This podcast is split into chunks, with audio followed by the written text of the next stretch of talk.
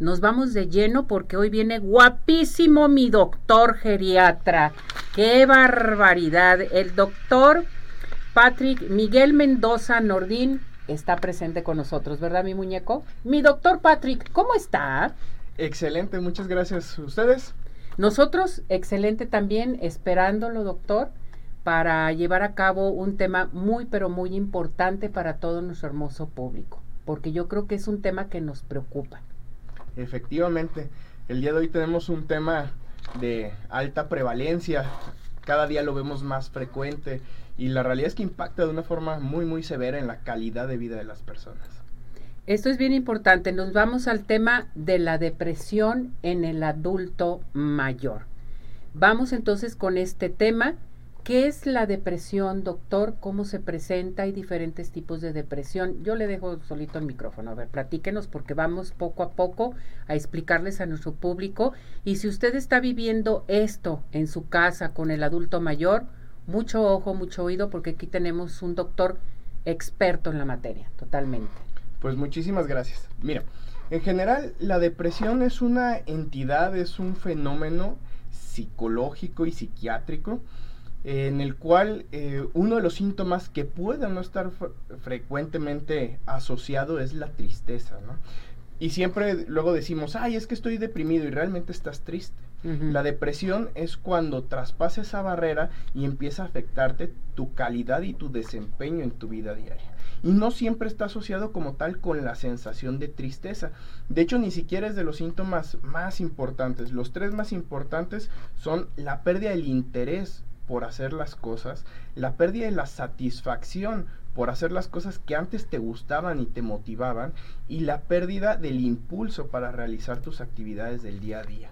Entonces, realmente es un espectro mucho más grande para poder decir que tienes depresión, además de estos síntomas que no deben de estar asociados al consumo de, sustancias, por ejemplo, al alcohol y otro tipo de, sustancias, eh, deben de estar presentes por al menos dos semanas, por al menos tres meses.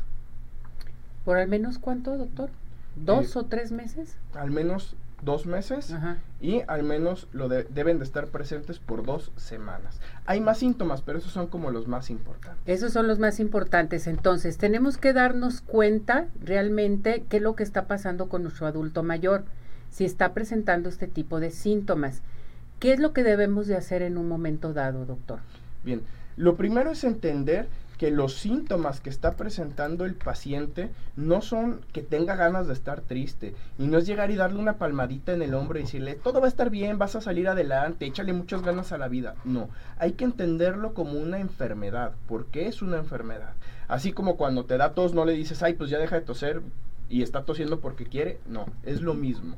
Es una enfermedad y como tal la tenemos que entender. No hay que invalidar sus emociones, somos humanos y está bien sentir y obviamente hay que buscar atención en la cual tenemos dos grandes espectros. Uno es la atención psicológica, en donde el psicólogo nos puede ayudar a generar muchas intervenciones en la vida que nos ayuden a ir superando las causas fundamentales de este, de este fenómeno pero en el adulto mayor, tristemente, no siempre responden de la mejor manera solo al tratamiento psicológico, sino necesitamos apoyarnos de medicamentos. Entre ellos tenemos una gama muy, muy amplia de medicamentos y el tratamiento médico ha cambiado mucho en los últimos años, porque antes solo se buscaba que remitieran los síntomas, o sea, que dejaras de, de tener la tristeza, la sensación, la falta de la sensación de impulso. Y actualmente no solo nos enfocamos en eso, sino en recuperar calidad de vida, en que estos pacientes que, está, que tienen estos síntomas, además de que remitan, puedan recuperar y ser funcionales y llevar una vida plena. Y otra cosa a mencionar es que los tratamientos muchas veces les tenemos mucho miedo porque pensamos que son adictivos, que nos generan dependencia y que una vez que empezamos ya no los podemos quitar. Y no, muy muy lejos está de eso. Los medicamentos en general para la depresión no generan adicción, no generan dependencia los podemos suspender. La mayoría no se recomienda suspenderlos de golpe porque recaen en la depresión, pero perfectamente se puede hacer un retiro y en la mayoría de los casos después de un tiempo pautado se puede retirar y no y no regresa a la depresión. Fíjese doctor, qué bueno que menciona sobre los medicamentos porque aquí es lo bien importante en la familia. Decimos, bueno, lo vamos a mandar con el doctor, que lo chequen y todo, pero yo le tengo mucho miedo a los medicamentos porque luego se va a crear hábito y luego si se lo quitamos se nos va a poner más malo, en fin. No hay que temer a esto, ¿verdad, doctor? O sea, el adulto mayor hay que atenderlo, hay que atender su depresión sobre todo. Efectivamente, y también voy a volver a un punto del que hemos hablado en otras entrevistas, no decir que es por culpa de la edad o que es que como ya está viejito, pues está bien que esté deprimido, se le ha muerto mucha gente. No, está bien si está en un periodo de duelo en el cual se sienten tristes, pero deben de salir adelante. Si no es así, hay que buscar atención porque ellos deben de ser tan plenos como cuando eran jóvenes y poder tener su calidad de vida intacta. Exactamente, esto es bien importante, doctor. Eh, ¿Qué implica? O sea, todo esto es, es multidisciplinario en un momento dado, ¿no?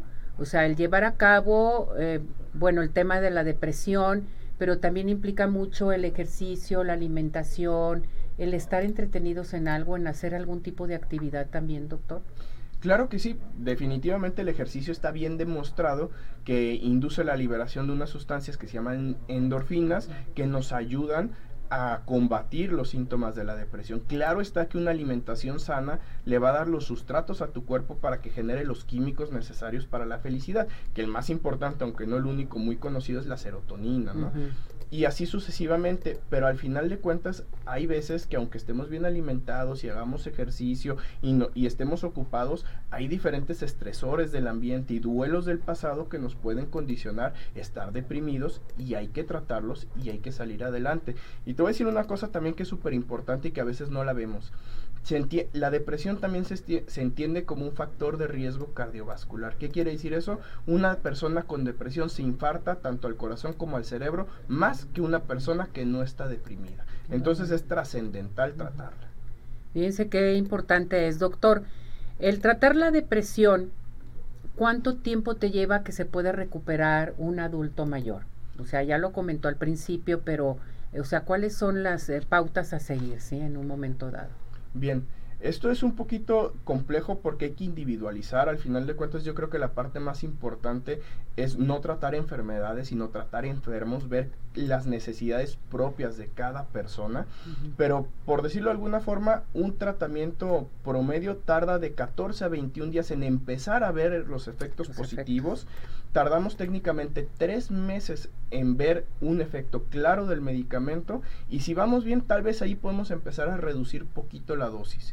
Normalmente los tratamientos se recomienda llevarlos al menos un año. ¿Por qué? Porque aunque ya se sientan bien, ah, está bien demostrado que cuando duramos mínimo un año, el riesgo de recaídas es mucho más pequeño. Y después ya lo, si el paciente lo permite, ya lo podemos suspender. Cuando no lo suspendemos, cuando el paciente a la hora de intentar reducir dosis o suspenderlo recaen en los síntomas, que puede pasar.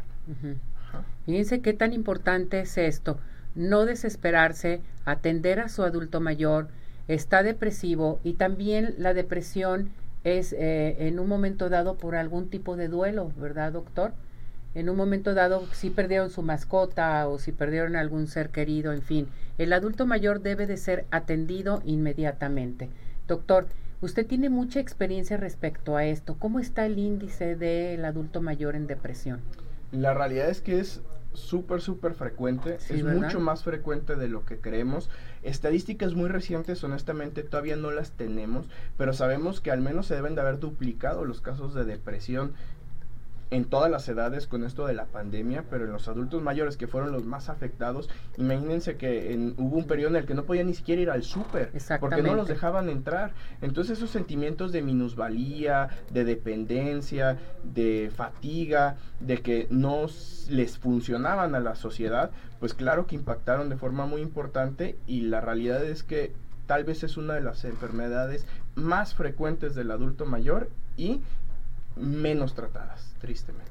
Bien, vamos nuevamente a darles a conocer los principales síntomas para tomarlos en cuenta, los que nos comentó desde un principio. Por favor, hay que repetirlos nuevamente.